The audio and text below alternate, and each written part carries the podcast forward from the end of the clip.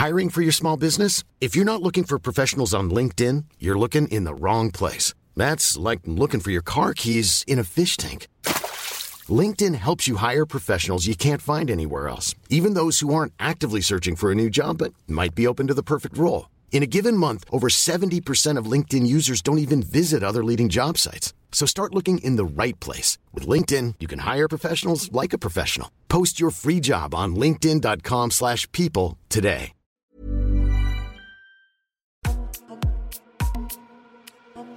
Comme vous le savez, à travers Extimité, on prône le self-care, à l'intérieur comme à l'extérieur. En la matière, il existe une marque qui donne vraiment envie de prendre soin de soi, c'est Horace. Il y a le formule des produits qui s'adresse aux mecs. Mais tout le monde peut les utiliser, évidemment. Ils sont simples, efficaces et à 95% naturels, voire plus. Le tout à des prix accessibles. Horace nous avait tapé dans l'œil grâce à leur campagne body positive et inclusive. En plus, IEL s'engage pour la planète à travers l'assaut One Person for the Planet. En gros, au moins 1% de leurs bénéfices sont reversés à des causes environnementales. D'ailleurs, les packaging d'Horace sont recyclables et ils évitent le suremballage. Là, IEL viennent de lancer un hydratant corps, nourrissant à la compo clean et qui sent la menthe poivrée. C'est à base de beurre de karité et de papyrus. Mais promis, il ne laissera pas votre peau sèche comme un parchemin. Perso, même moi qui ai la peau atopique et fait de l'eczéma tel le désert du Sahara, je l'adore car il hydrate durablement et pénètre super vite. Bref, Aura, c'est des soins naturels, efficaces, accessibles. On vous les recommande chaleureusement pour rester hydraté.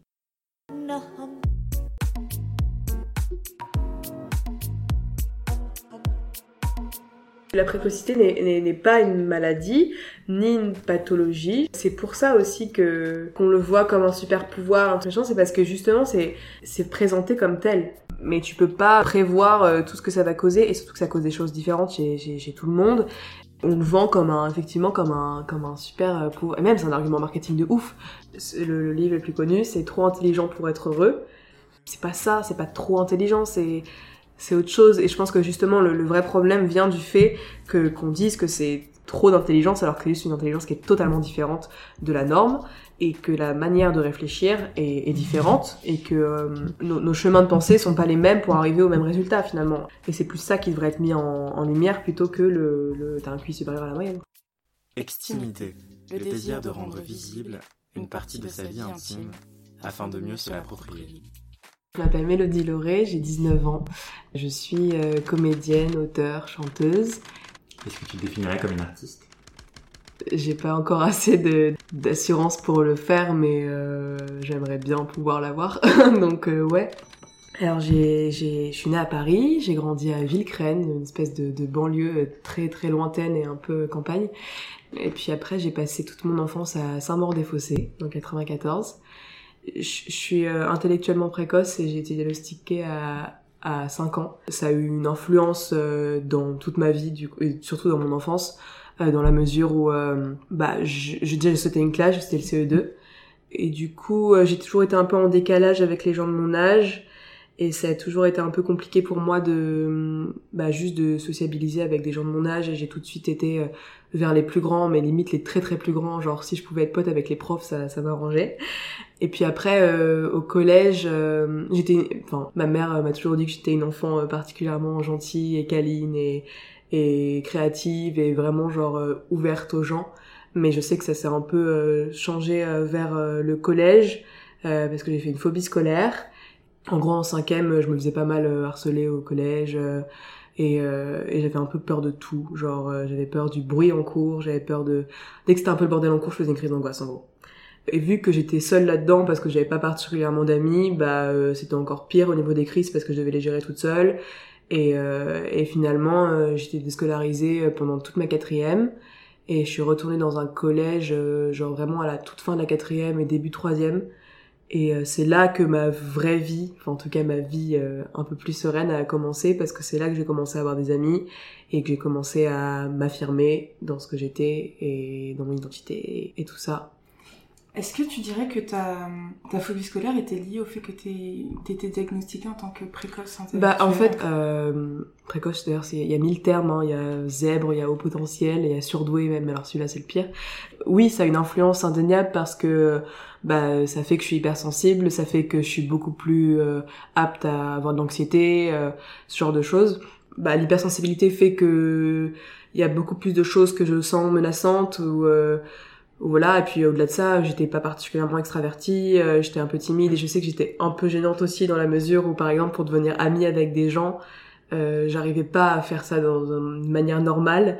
Et vu que j'avais peur de me confronter à eux directement je leur envoyais des vieux messages sur Facebook. Genre une de mes meilleures potes je, suis devenue amie avec elle parce que je lui envoyais des saluts tous les soirs et que c'était ridicule mais qu'il fallait bien enfin je savais pas comment l'aborder autrement et j'avais vraiment pas trop les codes sociaux et mais euh, oui, c'est un, un, lien qui est indéniable. Je sais pas lequel précisément, mais c'est un lien, c'est sûr, ouais.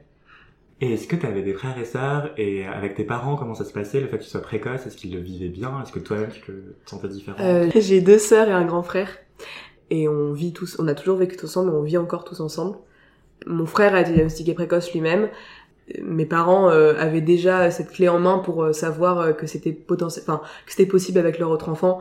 Ça a jamais été enfin quelque chose de, de, bizarre ou quoi en fait c'était limite logique parce que juste euh, quand j'avais 5 ans euh, je sais plus trop pourquoi on m'a diagnostiqué mais je me faisais un peu chier à l'école et mais ma mère m'a toujours euh, essayé de me protéger aussi de, de, de, ça dans la mesure où il fallait que ça devienne une clé pour comprendre mes troubles et mes problèmes mais pas que ça devienne quelque chose qui faisait que genre je m'en vantais parce que ça pouvait devenir hyper malsain. Et par exemple elle a jamais voulu savoir le chiffre de mon QI précisément euh, pour pas du enfin pour pas que j'ai ce truc de ouais j'ai un QI de 3000 euh, machin et, en fait on s'en fout et c'est juste une clé pour euh, pour moi pour comprendre. Et je suis hyper je suis hyper heureuse que ma mère ait fait cette démarche quand j'étais petite parce que je pense que à l'heure actuelle sinon je deviendrais folle de juste pas comprendre pourquoi je fais ça et ça et ça alors que maintenant j'ai j'ai cette explication qui est un peu près rationnelle et que je me dis ok en fait c'est bon tout va bien t'es juste comme ça et en fait, il y a beaucoup de précoces qui sont euh, qui ont des faux diagnostics, qui sont diagnostiqués borderline ou bipolaire ou quoi que ce soit, mais juste parce qu'on n'est pas assez renseigné et, que du coup, euh, je suis, enfin, je suis heureuse vraiment d'avoir pu avoir ce diagnostic tôt et et que ce soit clair pour mon esprit, quoi. Il s'avère que je suis allée dans un collège qui avait une spécificité, c'est qu'ils connaissaient les enfants précoces et que du coup on avait, euh, on pouvait demander des, des, aménagements par exemple.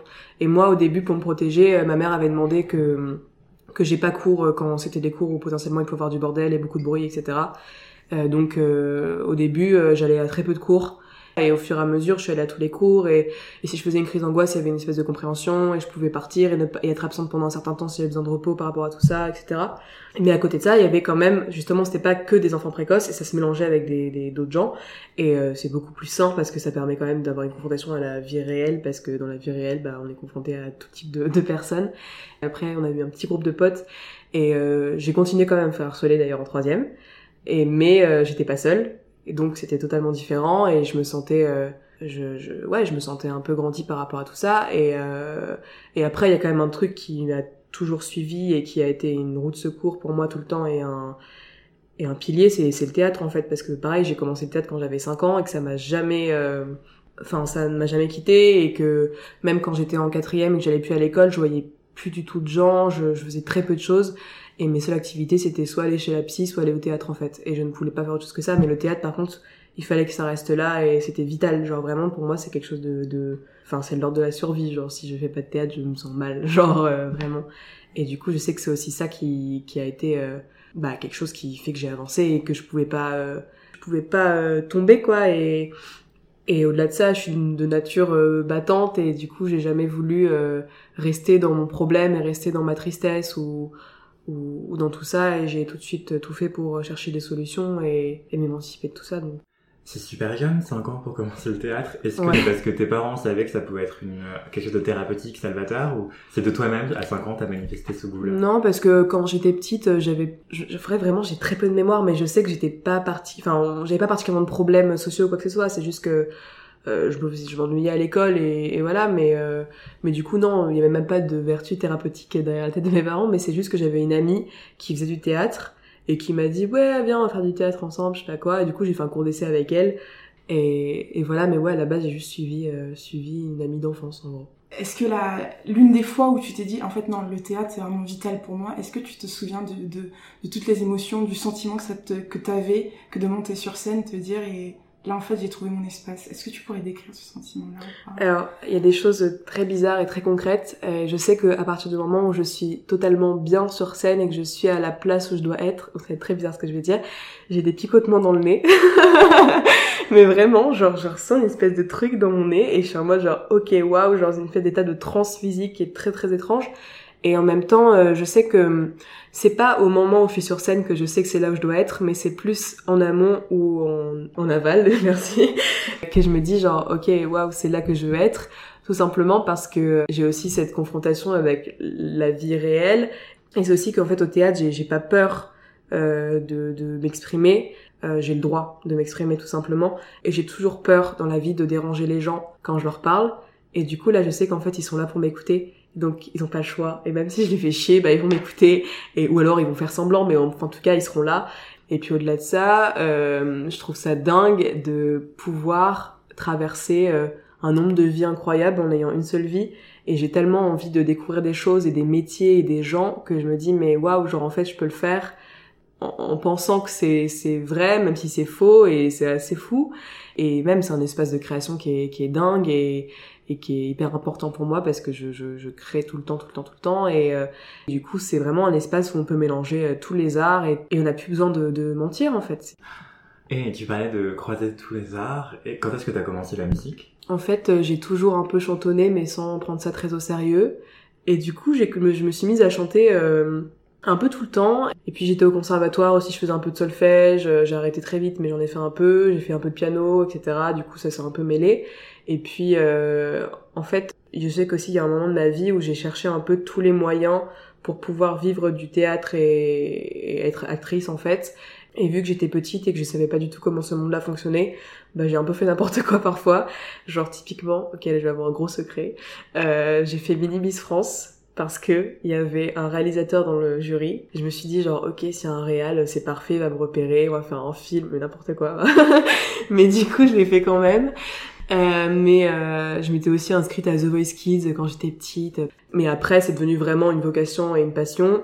Euh, parce que j'ai suivi une pote qui faisait des concerts au lycée, on a fait des concerts ensemble et avec ma première copine, euh, on a monté un, un groupe euh, un groupe de musique dans lequel on faisait des reprises de chansons un peu ringardes ou un peu genre hyper commerciales et on essayait de les rendre beaucoup plus sensuelles ou beaucoup plus modernes et du coup, ça a duré un certain temps, on a fait pas mal de scènes. Et quand on s'est quitté, je me suis dit, mais je peux pas quitter la musique pour autant, c'est impossible. Et c'est là que j'ai commencé à, à, composer mes propres chansons, à écrire mes chansons et à en faire beaucoup, beaucoup, beaucoup. La période de ton adolescence, c'est une question naïve, mais est-ce que le fait de grandir avec cette hypersensibilité-là a modifié ton rapport avec les autres en globalité en fait ouais. Avec les autres énormément et surtout dans l'amour parce que euh, déjà quand j'ai découvert ma sexualité, enfin que j'étais lesbienne, ça a été euh, un chemin un peu chaotique, mais bon, euh, finalement, euh, s'est très bien passé. Mais juste, genre, je sais que ma première relation amoureuse, c'était vraiment un chaos au début parce que tout m'effrayait. parce que je ressentais tellement de trucs bizarres et tout le temps et que ça me paraissait tellement nouveau et et je me rappelle une fois où juste elle m'avait dit genre ouais tu veux pas t'asseoir sur moi? Genre je sais pas genre on était genre assise par je sais pas où et genre juste le fait de m'asseoir sur elle je suis en genre oh putain putain putain putain c'est trop bizarre. Et je commençais à trembler et tout. Enfin c'était hyper étrange pour moi. Et la première nuit qu'on avait passé ensemble j'avais demandé d'arrêter de m'embrasser parce que ça me paraissait euh, tellement beaucoup de choses et je ressentais tellement de trucs partout que je me disais putain c'est trop chelou. À l'heure actuelle encore euh, mon, mon, rapport aux relations amoureuses est hyper étrange euh, dans la mesure où ça me provoque énormément d'anxiété et que en fait je ressens tellement tout et trop et en fait je peux aussi prévoir l'avenir. Euh, je sais que si je rencontre quelqu'un, je sais exactement où ça va aller et où ça va finir. Mais vraiment, parce que j'ai cette espèce de truc dû à l'hypersensibilité qui est l'instinct. Et du coup mon instinct ne me trahit jamais. Et c'est très compliqué de rencontrer quelqu'un et de se dire genre ok waouh je sais que là je le rencontre mais finalement il va se passer ça et ça et ça. Et du coup voilà. Et très souvent je le en plus je le refoule. Et je me dis genre non c'est pas possible il va se passer ça. À un moment donné je sais pas exemple de merde mais je rencontre une fille. Et euh, et je savais que elle avait quitté son ex il y a pas longtemps que c'était encore un peu chelou mais euh, elle disait qu'elle m'aimait beaucoup et on, ça se passait très bien et à un moment donné je me suis je, je, je savais vraiment pertinemment que dans deux semaines elle allait me quitter et qu'elle allait pas me dire qu'elle était avec son ex, mais en fait elle s'était remise avec son ex. Et en fait ça s'est passé. À chaque fois ça se passe. Donc c'est très très très chiant.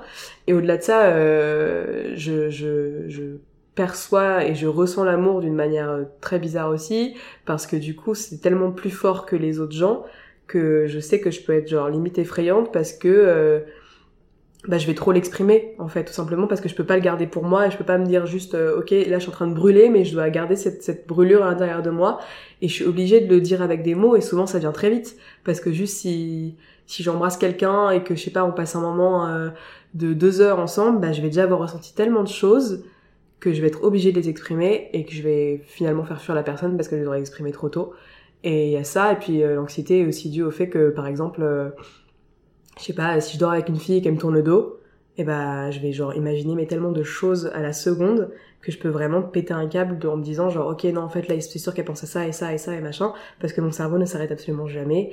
Et et du coup voilà. Et après dans mon rapport aux autres bah euh, je sais pas si c'est l'hypersensibilité mais c'est au moins la précocité c'est que je suis à la fois hyper sociable et à la fois hyper pas sociable. Enfin, c'est assez paradoxal, mais euh, je sais que j'ai une facilité à, parler aux gens et à faire, à, entamer des relations avec des gens et à, réussir à avoir des rapports, surtout professionnels et, et assez faciles.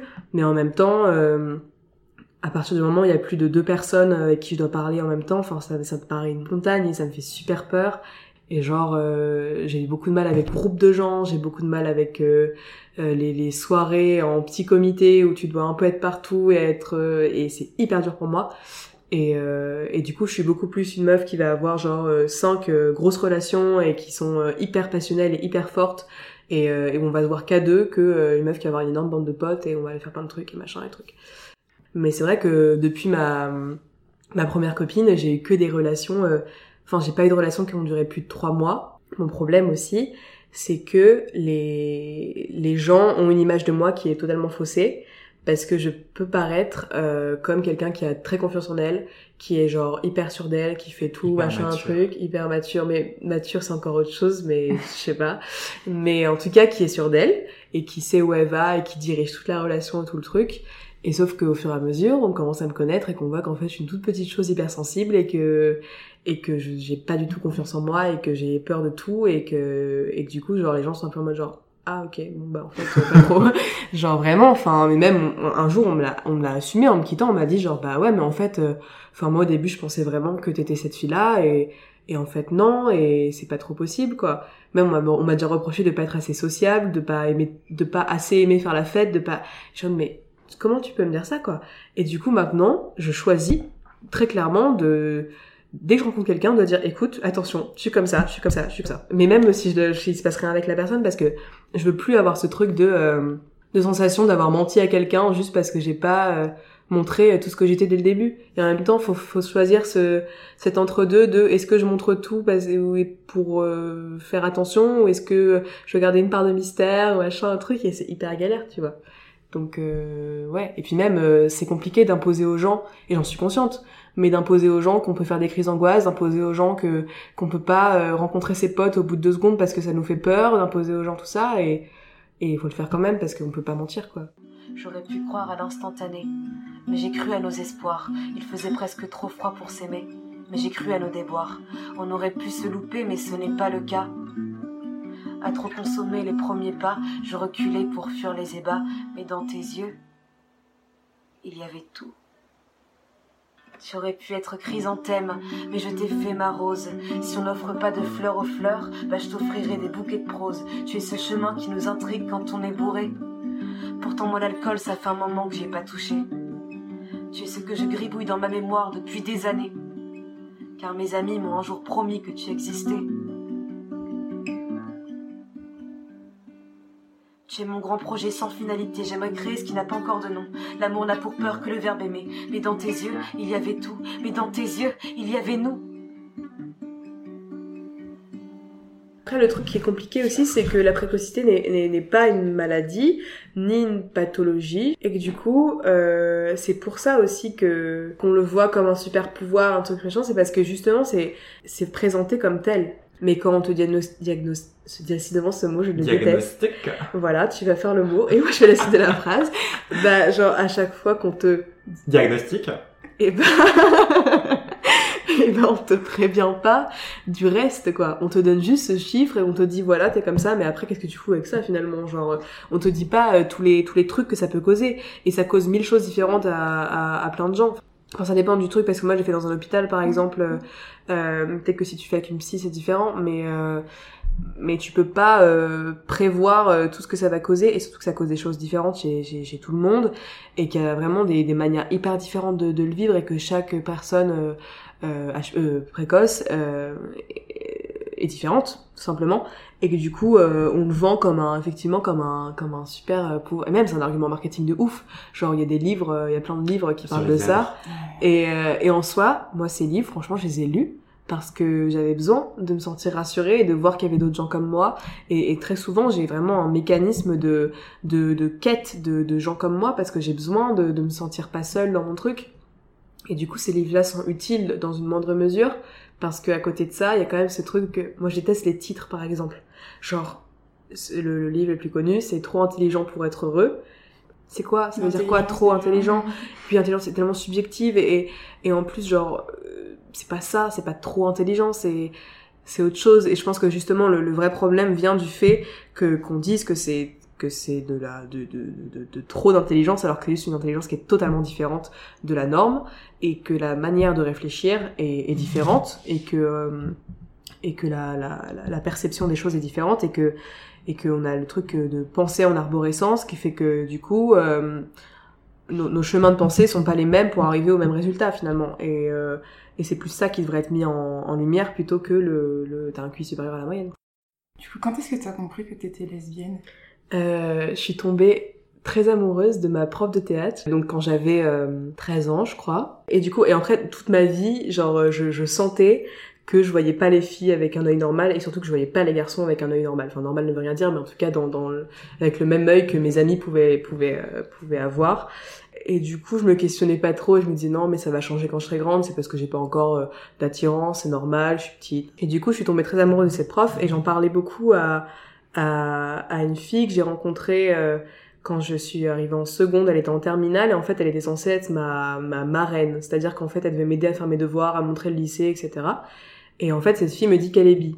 Et du coup là je suis en mode genre ah ok en fait ça existe dans la vraie vie, genre parce que moi j'avais aucun modèle, j'avais aucun truc qui, qui, qui ressemblait à ça autour de moi et du coup c'était hyper compliqué pour moi de, de même de l'accepter alors que pour moi ça n'existait pas en fait tout simplement. Et euh, et du coup, je lui parle de cette prof, elle me dit, mais en fait, Mélodie, peut-être que t'es amoureuse d'elle. Et je dis genre, bah non, n'importe quoi, c'est pas possible. Et en fait, le lendemain, je me dis, ah, mais en fait, je suis bi, c'est sûr. Et donc là, au début, j'ai commencé en étant bi. Et, euh, et je le disais pas particulièrement aux gens. Et euh, je suis tombée amoureuse euh, d'une fille qui était dans ma classe, euh, qui est une de mes meilleures potes à l'heure actuelle. Et, euh, et là, je me suis rendu compte qu'en fait, j'étais pas bi, j'étais totalement lesbienne et que genre, je, je, j'ai- j'aimais tellement fort les filles et que c'était dingue pour moi d'avoir trouvé la clé de ce truc-là, quoi. Et puis un jour, j'ai, j'ai fini par embrasser une fille, euh, genre à mon anniversaire, genre à mes 15 ans chez moi, je crois.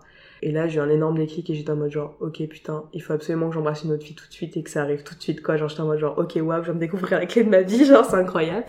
Et du coup, je suis allée sur Tinder. Et j'ai rencontré euh, Maëlle, euh, qui a été ma première copine et avec qui je suis restée un an. Et là, j'ai vraiment compris que, bah, que j'aimais les filles, quoi. Ouais. Enfin, que j'aimais cette fille en l'occurrence, mais, euh, mais voilà.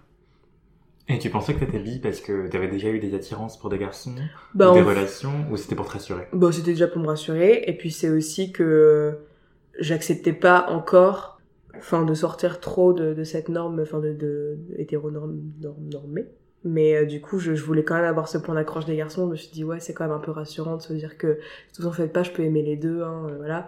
Et puis il y avait des garçons qui, enfin, je parlais avec des garçons, je sortie avec un garçon, euh, pas, enfin, quand j'étais petite, mais il se passait rien du tout. Et, et, justement, ça me questionnait. Je me suis dit, mais attends, et pourquoi j'ai tellement pas envie de, de ça, quoi?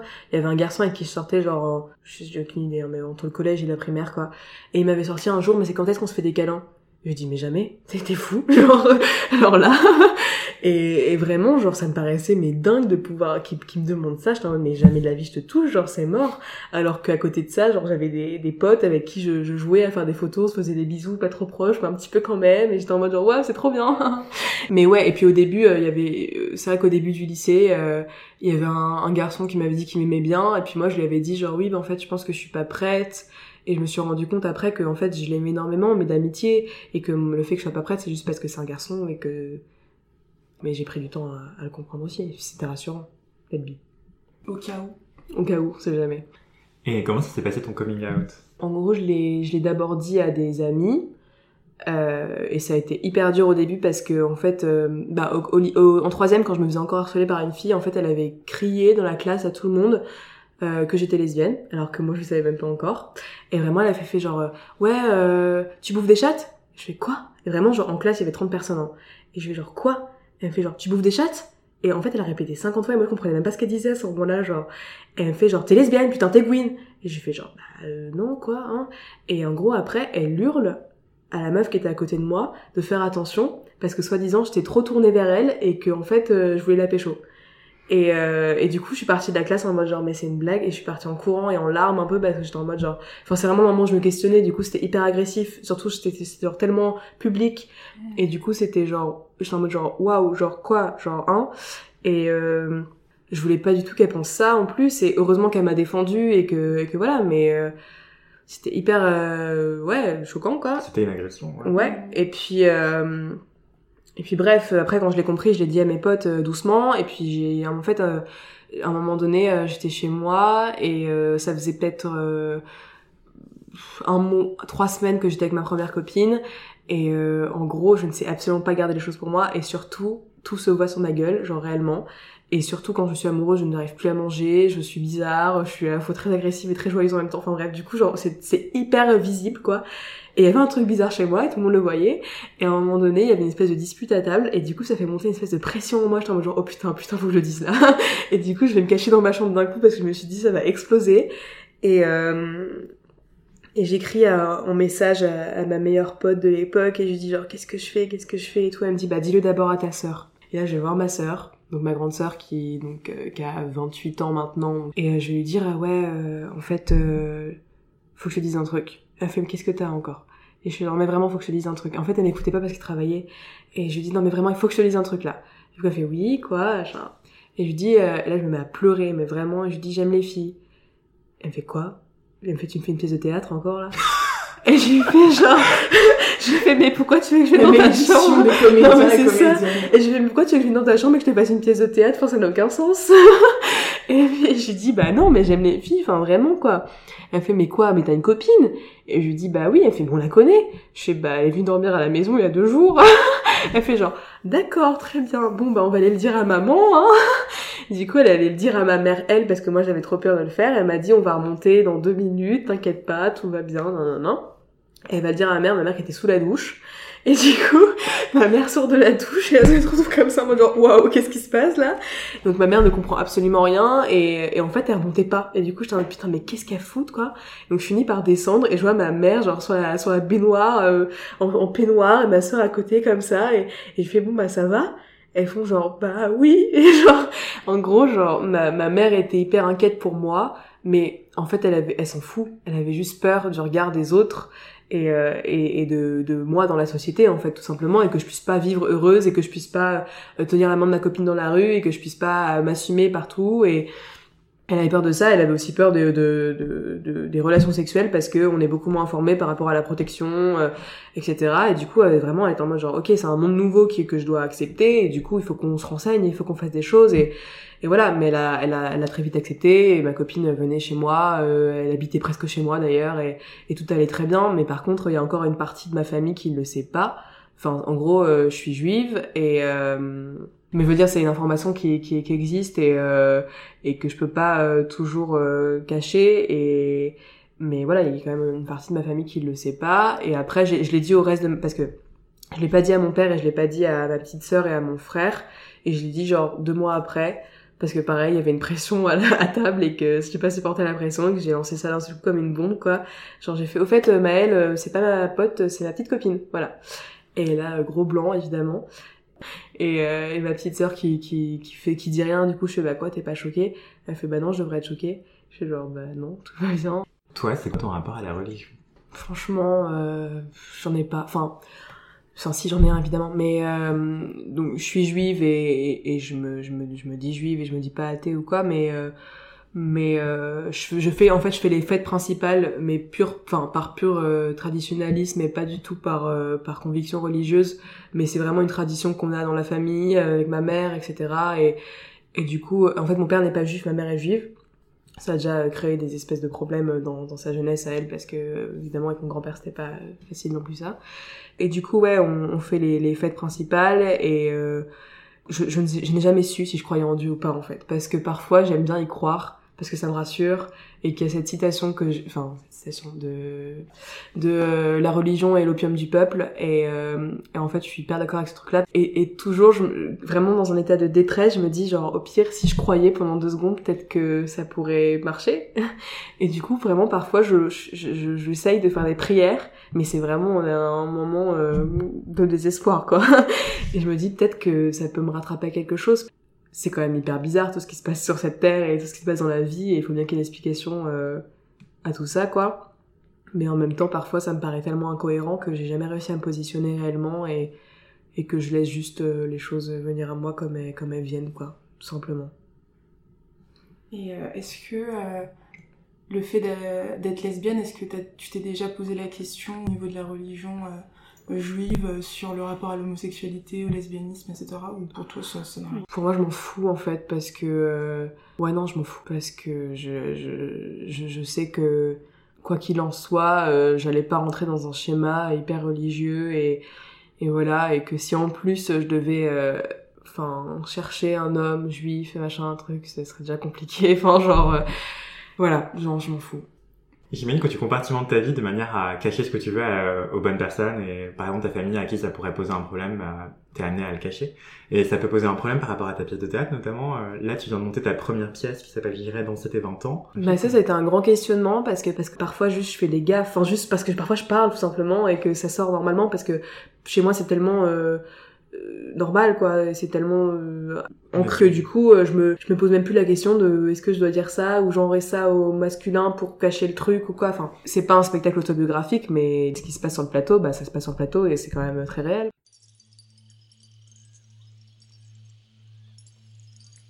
Je ne crois pas en l'amour. L'amour c'est une excuse. C'est comme les mots L'amour, c'est un prétexte. C'est une manière de ne plus se voir car on ne voit que l'autre.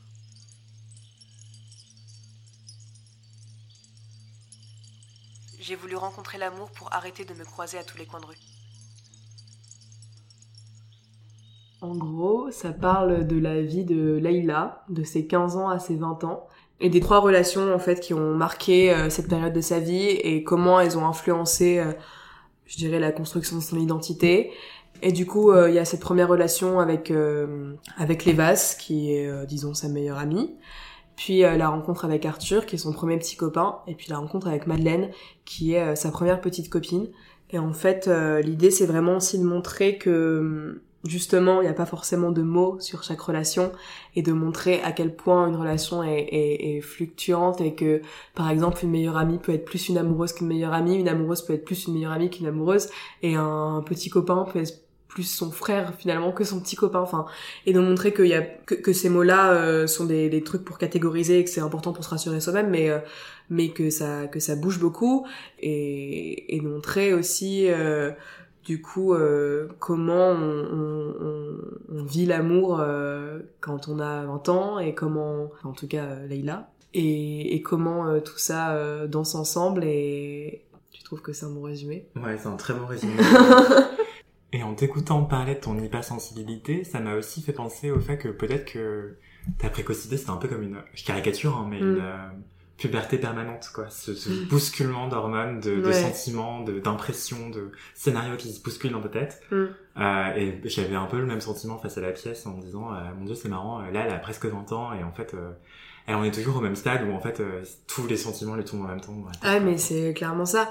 Et après c'est vrai que dans le spectacle en plus, euh, enfin c'est pas du tout autobiographique, mais quand même il y a énormément de références à moi-même et juste aux relations que j'ai eues aussi.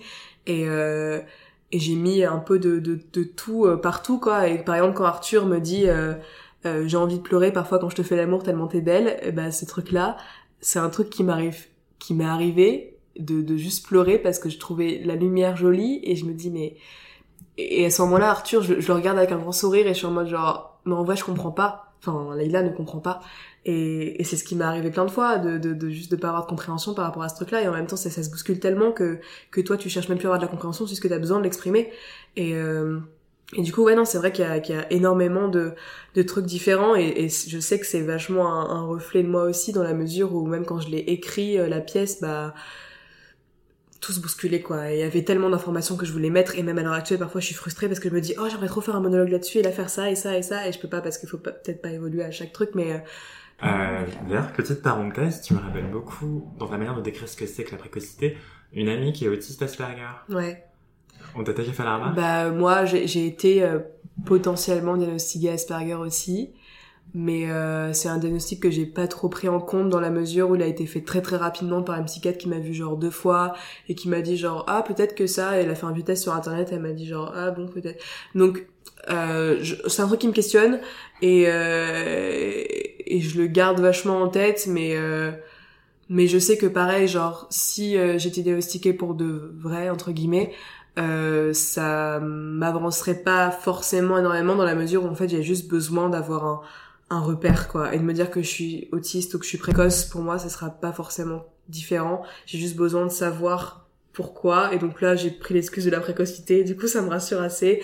Ah, mais en vrai c'est un truc euh, qui, est, qui est hyper euh, possible pour moi aussi et il y a pas longtemps j'ai vu une vidéo euh, qui expliquait la précocité et qui expliquait surtout que pour lui c'était que des conneries et que euh, on devrait plus se pencher vers le diagnostic de euh, d'Asperger par exemple. Et en fait, moi cette vidéo, je l'ai vraiment hyper mal euh, vécue parce que j'avais l'impression qu'on m'enlevait euh, toute mon identité et tous les trucs sur lesquels je me suis rassurée toute ma vie quoi et qu'on me forçait presque à, à, à choisir autre chose alors que moi vraiment je- genre c'est vraiment le truc qui me rassure, c'est de me dire ok Mélodie, t'inquiète pas, t'es juste précoce, c'est pour ça que t'es comme ça. Et, et du coup c'était vraiment, euh, à la fois c'était hyper intéressant parce que son propos n'était pas con du tout, mais simplement genre c'était tellement euh, beaucoup d'un coup de se de, de- qu'on me dise en face d'un écran comme ça, genre non mais en fait ça n'existe pas, arrête tes conneries et, et pense à autre chose, comme si tu remettais en cause euh, toute ta vie et, et tout ce que t'as pu dire à des gens aussi pour exprimer certaines choses, genre euh, genre parfois vraiment je dis aux gens mais là si je suis comme ça c'est parce que du coup je suis précoce et en même temps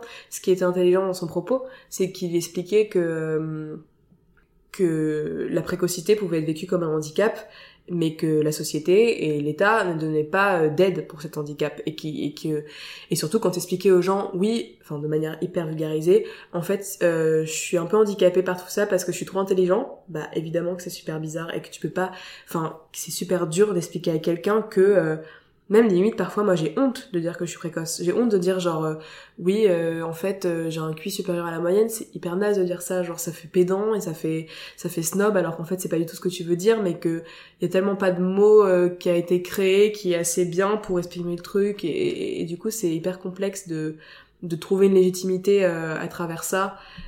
Et sans que ça soit quelque chose de ouais de, de, pédant et, et, surtout de prouver parfois j'ai en fait j'ai souvent ce truc de j'ai besoin de, de prouver aux gens que que que je vais pas forcément tout le temps bien mais que même si c'est pas rationnel c'est valable mais qui peuvent pas forcément le comprendre mais juste du coup genre je dois vraiment leur dire genre non mais vraiment je te jure que je, je fais pas du cinéma et que et que c'est juste parce qu'il y a ça et ça et ça mais c'est tellement inconnu dans dans les oreilles des gens et dans leur esprit que du coup tu passes juste pour un con quoi. Genre euh, Et la précocité, c'est il y, a ce co- il y a ce côté aussi euh, vachement valorisé dans notre société. bah oui Du coup, euh, t'as pas le droit de pas être mal, enfin d'être mal, quoi. Ouais, et même parfois, il y a pas longtemps, je suis tombée sur une émission, euh, genre Je t'aime, etc., ça s'appelle, parle de- de- d'amour toute, euh, toute l'émission, et en fait, il y a une psy dedans, qui est là euh, tout le temps, qui fait des interventions. Et genre, non mais il y avait un épisode sur euh, l'amour vécu euh, chez les précoces.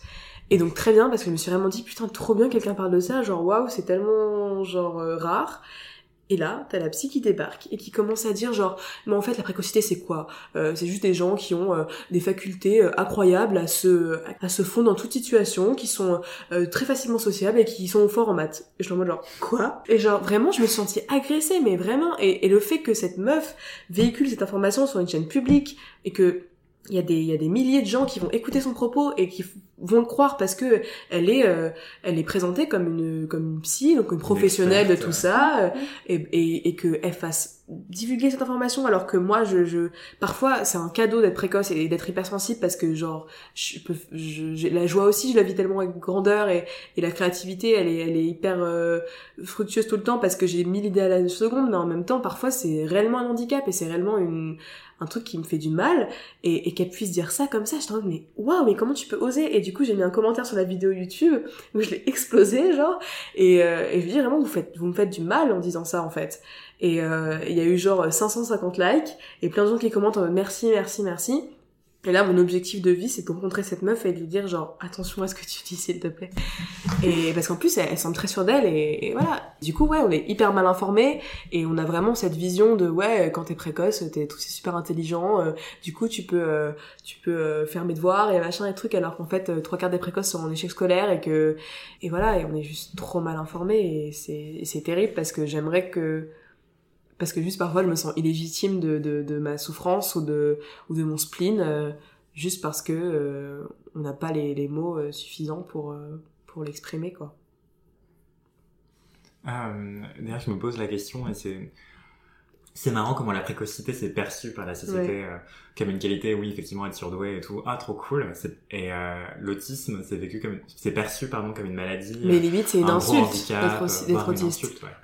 Ouais, ouais. Genre Alors, ça se sur le même prisme. Mais, mais c'est hyper positif. Oui, mais vraiment, parce que moi, je sais que quand cette psy m'avait euh, potentiellement diagnostiqué euh, autiste, elle m'avait dit, genre, en fait, soit t'es précoce et t'as un QI vraiment hyper élevé et du coup, ça frôle l'autisme, soit t'es autiste. Et du coup, genre, je sais très, enfin, je sais pas exactement où est le prisme et où est le truc, mais c'est clair et certain qu'il y a un truc qui se recoupe et qu'il y a des liens entre tout ça.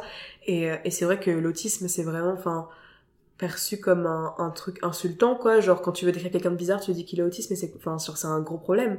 Et moi parfois genre euh, ce diagnostic d'autiste j'en parle très rarement parce que je me dis mais euh, faut pas que les gens changent d'avis sur moi ou que machin parce que vraiment on, on en parle tellement d'une manière euh, honteuse que que ça me fait moi-même peur un jour j'ai une pote qui me parle de je sais plus quoi elle me fait ouais le mec il était un peu bizarre enfin un peu autiste quoi. Je suis mais bizarre autiste enfin tu qu'est-ce que tu racontes? Genre euh, c'est pas parce qu'il est bizarre qu'il est autiste parce qu'il est autiste qu'il est bizarre ça n'a- ça n'a aucun sens que tu je- voilà.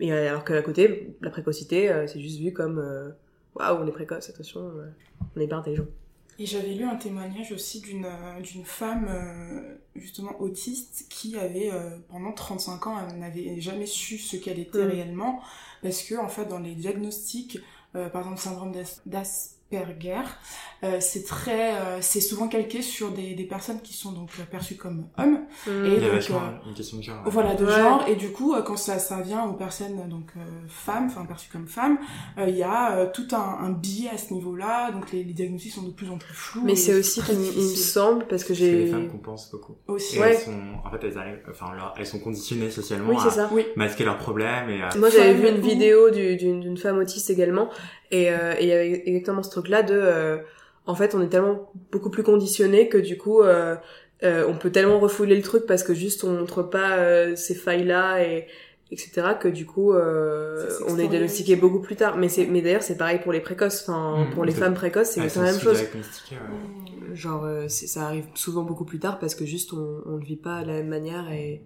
et on le, surtout on l'exprime pas forcément de la même manière. Oui, parce que socialement, vous êtes moins amené à montrer votre intelligence et Oui, euh, oui. pas écouter quand vous le faites. Mm. Et aussi vous compensez en voulant pas déranger beaucoup plus que les hommes. Bah oui, c'est ça. Mais de toute façon, c'est c'est le, enfin, c'est un problème hyper général qui du coup euh, découle euh, Mm. là-dessus quoi. Souvent, euh, ça va être donc de- un homme, euh, des petits garçons qui vont extérioriser ça par ça de la colère. de la colère, euh, être super, euh, enfin pas concentré du tout, etc. Alors Mm. qu'une fille justement, elle va dire, euh, ou elle va pas, elle va pas Ou, montrer elle sa va- ou même elle va ou- rentrer dans, dans Voilà. les codes et rester. euh, Ouais, Ouais, elle a été beaucoup plus conditionnée. bah Mm. c'est sûr. Et dans quelle mesure est-ce que toi, tu as décidé ou non de t'engager dans, dans cette question de la visibilité des personnes précoces ou... bah, En vrai, euh, j'en parle très peu. Et en fait, j'ai un problème, mais qui est sur, tout, sur tous les points, c'est qu'à partir du moment où je suis pas genre hyper sûre de mon avis sur quelque chose, ou qu'en tout cas mon, mon positionnement est pas hyper clair, ou que juste je ne connais pas tout sur un sujet, j'ai hyper du, du mal à, m'exprimer publiquement dessus, par exemple. Même par rapport à la transidentité, par exemple, euh, genre je suis un peu concernée et j'ai surtout beaucoup de proches qui y sont.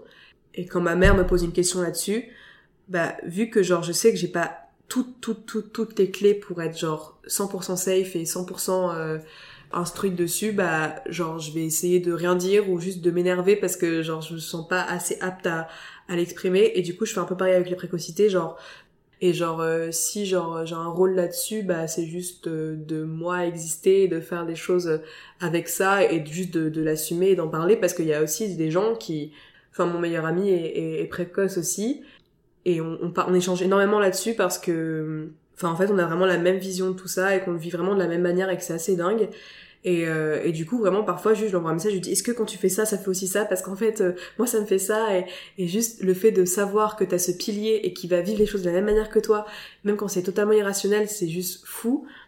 En fait, j'ai vraiment euh, des, des, des, piliers dans ma vie et, je sais que mes, mes piliers vont avoir un cerveau soit euh, complémentaire au mien, euh, soit assez similaire, parce que sinon, c'est très compliqué de faire comprendre euh, nos comportements et, et, et, des choses si on est juste par rapport à, enfin, face à quelqu'un qui ne peut absolument pas comprendre, mais c'est pas grave, c'est juste qu'il peut pas le comprendre parce qu'il ne le vit pas.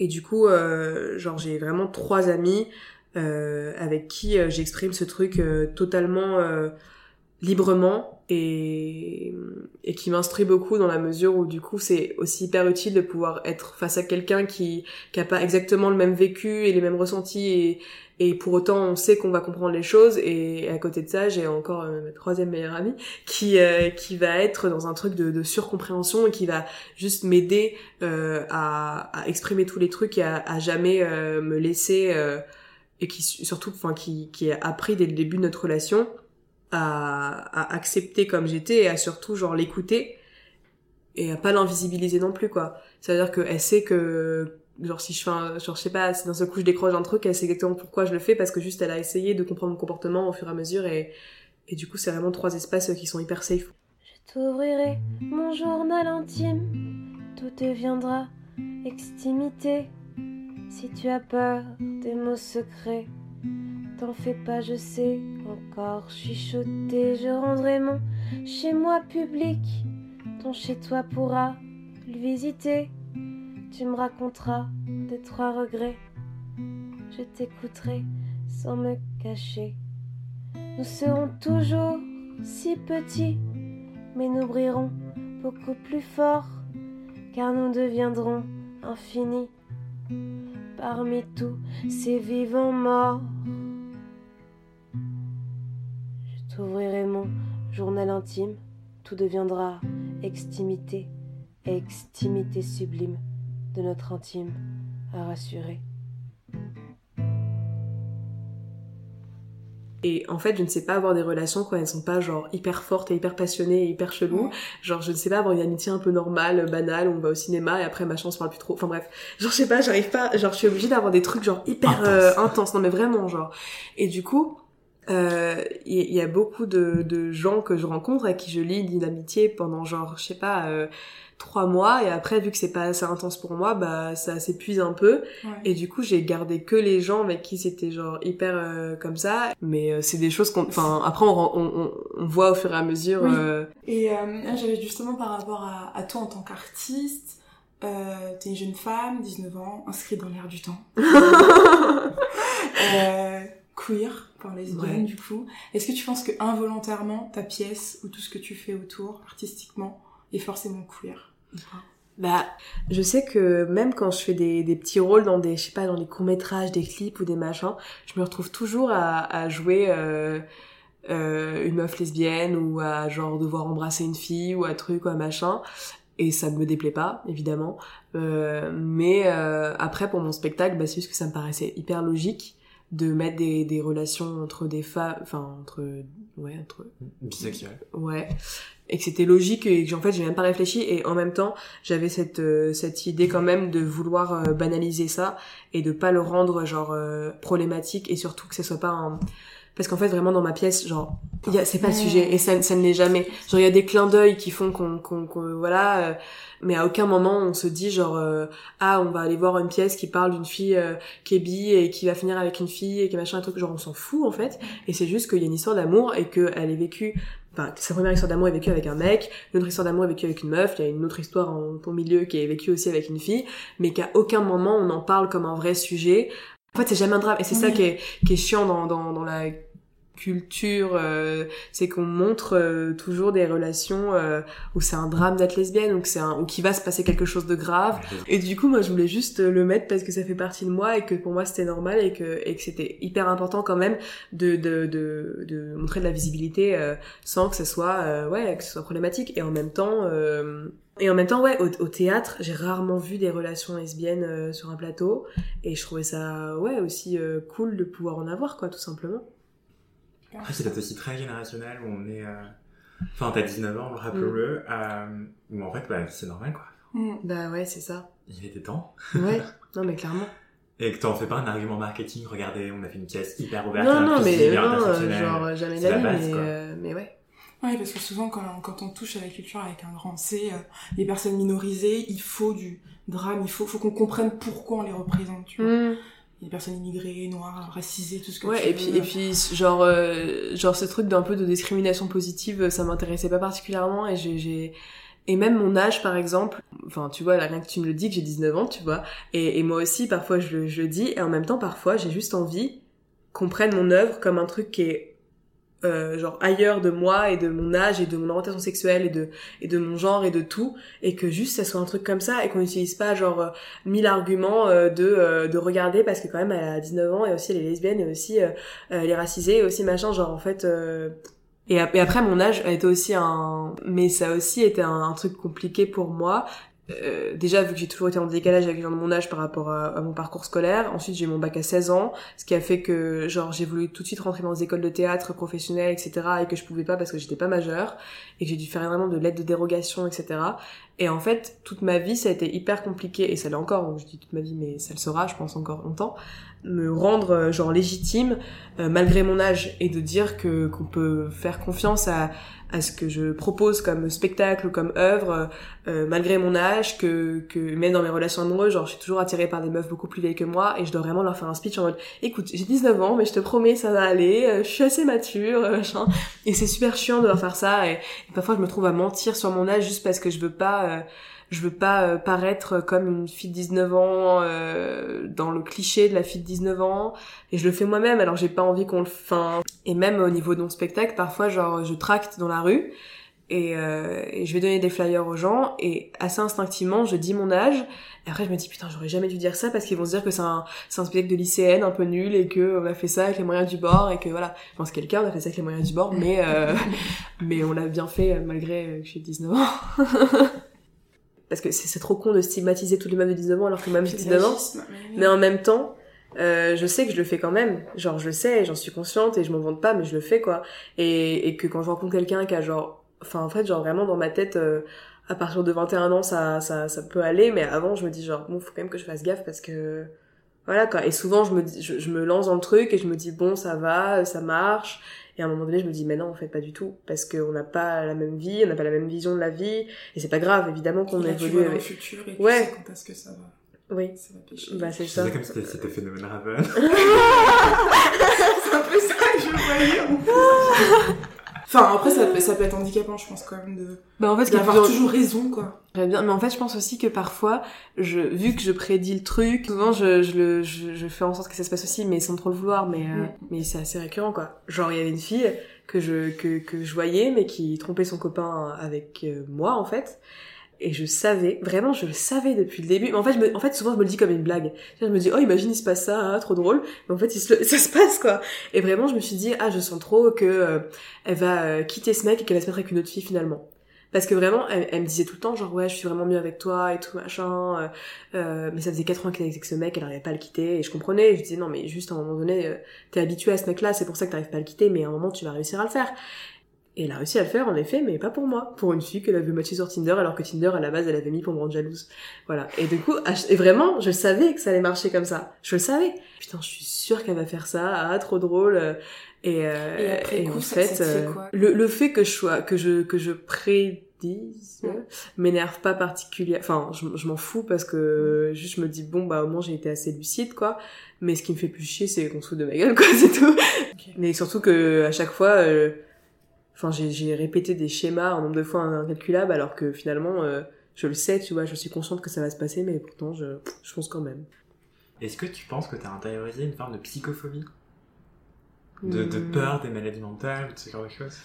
Je sais pas. euh, en fait, non, limite parfois, je suis en demande de de- de- d'un autre diagnostic. Parce que parfois, genre, ma, ma vie est très euh, montagne russe, c'est-à-dire que vraiment, déjà, je ne peux pas avoir d'émotions, euh, disons, euh, tièdes. stable.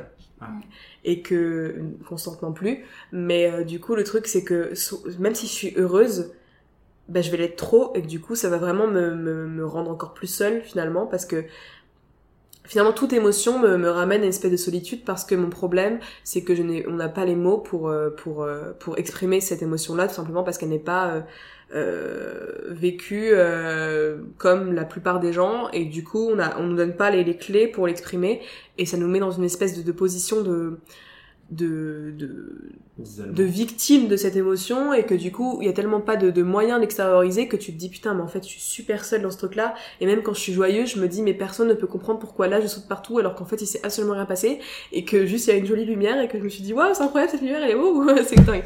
Et, euh, et c'est ça qui est encore plus complexe c'est vraiment ce ce, ce truc là et du coup bref c'est pas ça que je voulais dire c'était que que parfois ma vie est, est, est- très bien, et souvent d'ailleurs, et puis parfois j'ai d'énormes périodes, genre hyper sombres, où genre tout me paraît euh, horrible et, tout me paraît euh, invivable, et, et, souvent en fait il y a une, une fatigue, parce que les gens sont souvent fatigués par leur corps, par le fait de pas dormir assez, de, de, de faire la fête, de machin, mais j'ai une fatigue qui est en plus émotionnelle dans la mesure où tout ce que je vis, mais n'importe quoi, va me donner tellement d'activité cérébrale que euh, je vais être extrêmement fatiguée euh, cérébralement. Et vu que je fais et émotionnellement et vu que je fais énormément de choses genre vraiment j'en fais trop et j'en suis consciente bah du coup je suis dans une espèce de, burn-out émotionnel. Et, et ça fait que ça, ça, ça flanche d'un seul coup et que je peux pas forcément le prévoir ça justement. Et c'est vraiment d'un seul coup je suis en mode genre oh putain je vais crever j'en sais sûr parce que parce qu'il y a eu trop de trucs d'un seul coup. Et du coup parfois j'ai envie qu'on me dise genre euh, non mais Mélodie t'inquiète pas t'as une maladie euh, t'as une maladie mentale en fait. Genre euh, t'as t'as ça et c'est pour ça que t'es comme ça. Parce que vraiment genre parfois ça me suffit plus d'être- juste précoce entre guillemets et je me dis mais c'est pas possible je, je- je suis tarée là il y a un problème quelque part et je peux pas être euh, être juste précoce il y a un truc qui se cache quelque part genre c'est c'est impossible. Et, et, pour autant euh, euh, je, je, n'ai rien d'autre mais je suis dans cette quête parfois d'avoir un d'avoir un, un trouble psychique parce que euh, parce que je, je me sens pas mais ça on retourne en rond mais je me sens pas assez assez valide pour euh, pour dire aux gens euh, non mais voilà c'est juste ça. Et, et en fait j'ai je vu que je, je vis beaucoup à travers les autres et que j'en suis consciente et que j'ai très peu confiance en moi et que et je suis très dépendante euh, affective bah du coup euh, mes troubles je vais les exprimer aux, aux, aux gens. Et à partir du moment où je sais que qu'on va pas comprendre entièrement ce que je dis bah ça va m'énerver beaucoup et, et je vais avoir envie de, de leur donner un truc énorme juste pour qu'ils se disent genre ah bon ok ça va je comprends et qu'on me dise pas un truc en mode non mais ça va aller promis parce que ça va aller ça sert à rien. Et, et que oui ça va aller évidemment que ça va aller j'en suis consciente mais c'est pas ça qui va me faire avancer. Et en, et en même temps euh, même quand je suis euh, triste ou mal ou quoi je sais que ma sensation et mon émotion est hyper éphémère et hyper temporaire. Et j'en ai tout enfin j'ai toujours cette lucidité euh, sur euh, sur mes émotions parce que ça va tellement vite et sais tellement que je vais me sauver moi-même à chaque fois parce que j'ai cette sensibilité qui fait que je vais trouver de la joie n'importe où et et voilà. Bah euh, bah j'accepte mon, mon état mais simplement j'ai- j'aimerais aussi que que que, que parfois je puisse euh, être comprise par n'importe qui même s'il y a rien de réel En fait, c'est très. Symptomatique de, non pas forcément d'un trouble psychologique, mais du fait d'être neuroatypique dans une société Mmh. hyper validiste Oui, c'est ça. qui euh, veut que tout le monde pense pareil en fait. Ouais, bien sûr. Du coup, tu Ils ressentent comme, euh, pareil. Ouais. Ils ressentent pareil. Du coup, tu te sens minoritaire. Mm. Mm, mm, mm. Et, euh, Et euh, je- juste, je voulais demander, mais du coup, euh, alors, imaginons euh, si tu regardes une, une série ou un film, ou peu importe, Mm. t'as- t'as- la relation à, la- à ce que tu regardes, ça va être forcément euh, imprégné de ces émotions-là en montagne russe, ou c'est c'est Bah, c'est- beaucoup moins quand c'est beaucoup moins quand c'est fictif, j'ai l'impression. Et en fait, surtout, je, enfin, je suis aussi paradoxale dans la mesure où euh, les choses qui devraient m'imprégner d'émotions fortes vont pas forcément m'imprégner d'émotions fortes. Enfin, si, je peux reprendre des films, etc. Mais euh, voilà. Mais par exemple, des choses qui devraient euh, m'inspirer beaucoup d'empathie euh, vont pas forcément m'en inspirer. Et à côté de ça, euh, un, un rien peut me peut me, me, me tourmenter pendant des années durant. Et ouais. Ouais, est-ce que toi tu souffres d'une forme d'invisibilisation des, des femmes lesbiennes? Je crois pas que j'en souffre, mais je crois que je lutte pour que ça soit différent. Mais j'en souffre pas, dans, enfin, parce que le mot souffrance c'est quand même grand. Mais mais pour autant, je sais que je suis quand même dans la quête euh, de d'images, de, de de propos, de livres, de de, Représentation. de représentation tout simplement. Et, et évidemment que genre euh, si un film avec euh, un couple hétéro, bah je vais avoir un peu moins envie de le voir que si c'est un couple de lesbiennes parce que bah quand on regarde un film, on a envie de se sentir concerné et de se sentir euh, enfin de pouvoir se mettre à la place du truc et euh, et du coup voilà et en même temps je, je, je, je lutte quand même pour ça parce que même dans mes chansons euh, je vais jamais euh, mentir en, en, en mettant euh, Des pronoms. Enfin, ouais, c'est ça en fait. Enfin, je me positionne toujours comme euh, comme je suis et euh, et je chante l'amour euh, au féminin et j'en suis euh, tout à fait euh, voilà, tout à fait, tout à fait. J'en suis tout à fait. Et tout à l'heure, tu évoquais le fait que t'étais peut-être un peu trans. Qu'est-ce que tu veux dire Bah, je me considère euh, gender fluide, mais euh, enfin c'est tellement euh, fluctuant et tellement en questionnement pour moi que j'en parle pas beaucoup, surtout que genre euh, ça ça fait peur aussi et euh, et que enfin je le en fait je le vis euh, vraiment avec énormément de recul et sans vraiment euh, enfin je je prends le truc comme il vient quoi genre il y a des jours où où juste genre je me réveille et, par contre je suis vraiment dans une sensation de, de binarité dans la mesure où c'est soit je me sens vraiment genre une femme soit je me sens vraiment un homme. Et et, et j'ai un pas trop d'entre deux. Et, euh, et ou alors c'est d'un enfin comment dire ou alors je le sens pas forcément. C'est à dire que je suis ce que je suis et que je me pose même pas la question de ce que je suis mais juste vu que euh, au, au nom de la société je suis une femme bah j'accepte le fait que je sois une femme et ça me ça me rend pas du tout mal ou quoi que ce soit. Mais il y a vraiment des jours aussi je me réveille et je suis je suis je suis un mec et je le sais. Et, et pour autant je l'exprime très peu et j'en parle très peu parce que genre euh, ça me dérange pas du tout comme genre au féminin euh, ni comme genre au masculin en fait. Juste je suis hyper euh, fluide et libre là-dessus et et comme genre au masculin ou au féminin pour moi c'est la même chose et et je m'en fous et euh, et juste je sais que ça se sent aussi dans ma dans mon dans mon dans mon accoutrement physique dans ma gestuelle dans tout ça. Et genre je sais que si un jour je me réveille et que je suis en mode bon bah aujourd'hui je suis un mec bah juste euh, mes vêtements ils vont être différents ma je, je mon marché va être différent mon mon marché ça veut rien dire. Ma démarche.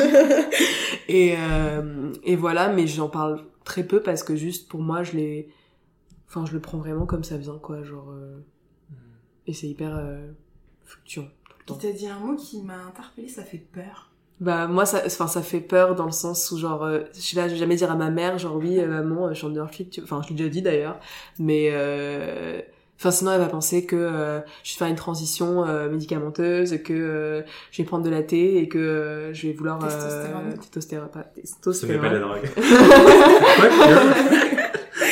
Et, euh, et voilà, alors que c'est pas du tout le cas et que je reste comme je suis et que, y a, que je, j'envisage aucune transition euh, ou quoi, c'est juste comme ça et, et voilà. Et je suis bien avec tous les genres et je suis bien comme ça. et- Donc c'est, pour moi, c'est, enfin, même pas un problème ou une problématique, c'est juste que je le vis comme je le vis et du coup voilà. Dernière question. Euh, Mélodie, est-ce que tu t'es déjà sentie majoritaire? C'est super dur. Euh... Est-ce que tu peux m'expliquer plus le mot majoritaire comme tu l'entends? Comment toi tu l'entends majoritaire du coup? Non, je pense pas. Bah, je pense que je me sens plutôt minoritaire. Euh, dans la mesure où déjà être une femme dans la société c'est compliqué, mais être une femme euh, dans l'art c'est encore plus compliqué. Et surtout, euh, mais d'autant plus dans la musique, en fait, c'est un truc que je découvre petit à petit, c'est que c'est un monde hyper masculin et hyper misogyne. Je travaille avec énormément de mecs et il y a très peu de, de, de, filles dans les dans les équipes, etc. Et moi, je demande très souvent à mon producteur, par exemple, de, de mettre une fille dans l'équipe ou de voilà, parce que je, je suis pour ça et que je sais pas trop pourquoi d'ailleurs, mais je suis pas à l'aise avec les mecs, enfin les mecs cis en tout cas. Et du coup, genre, j'ai hyper besoin d'avoir un, un un, un, quota de femmes, c'est horrible, hein, mais, mais c'est un peu comme ça. Je suis, parfois, je suis fière parce que, par exemple, quand j'écris pour d'autres chanteurs, il m'arrive d'écrire pour des mecs, et je suis contente de me dire qu'en fait, c'est moi, Mélodie Lauré, qui aura écrit pour ce mec et qu'il a eu besoin de moi. C'était Extimité, le récit de la conscientisation et de la déconstruction de personnes minorisées. Retrouvez-nous un dimanche sur deux sur Apple Podcast, iTunes, Spotify, SoundCloud. Pensez à nous mettre 5 étoiles et plein de commentaires. S'il vous plaît, merci. Le générique était un extrait du morceau Tonabi de l'artiste Persian Empire. If you're looking for plump lips that last, you need to know about Juvederm lip fillers. With Juvederm Volbella XC and Juvederm Ultra XC, your lip look, whether it's subtle or bold, can last up to one full year with optimal treatment and no additional maintenance. Find a licensed specialist and see if it's right for you at juvederm.com today. That's J U V E D E R M.com. Add fullness to lips in adults over 21 with Juvederm Volbella XC or Juvederm Ultra XC. Do not use if you have severe allergies or a history of severe allergic reactions, or if you're allergic to lidocaine or the proteins used in Juvederm. Tell your doctor if you have a history of scarring or taking medicines that decrease the body's immune response or that can prolong bleeding. Common side effects include injection site redness, swelling, pain, tenderness, firmness, lumps, bumps, bruising, discoloration, or itching. As with all fillers, there's a rare risk of unintentional injection into a blood vessel, which can cause vision abnormalities, blindness, stroke, temporary scabs, or scarring. For full important safety information, visit juvederm.com.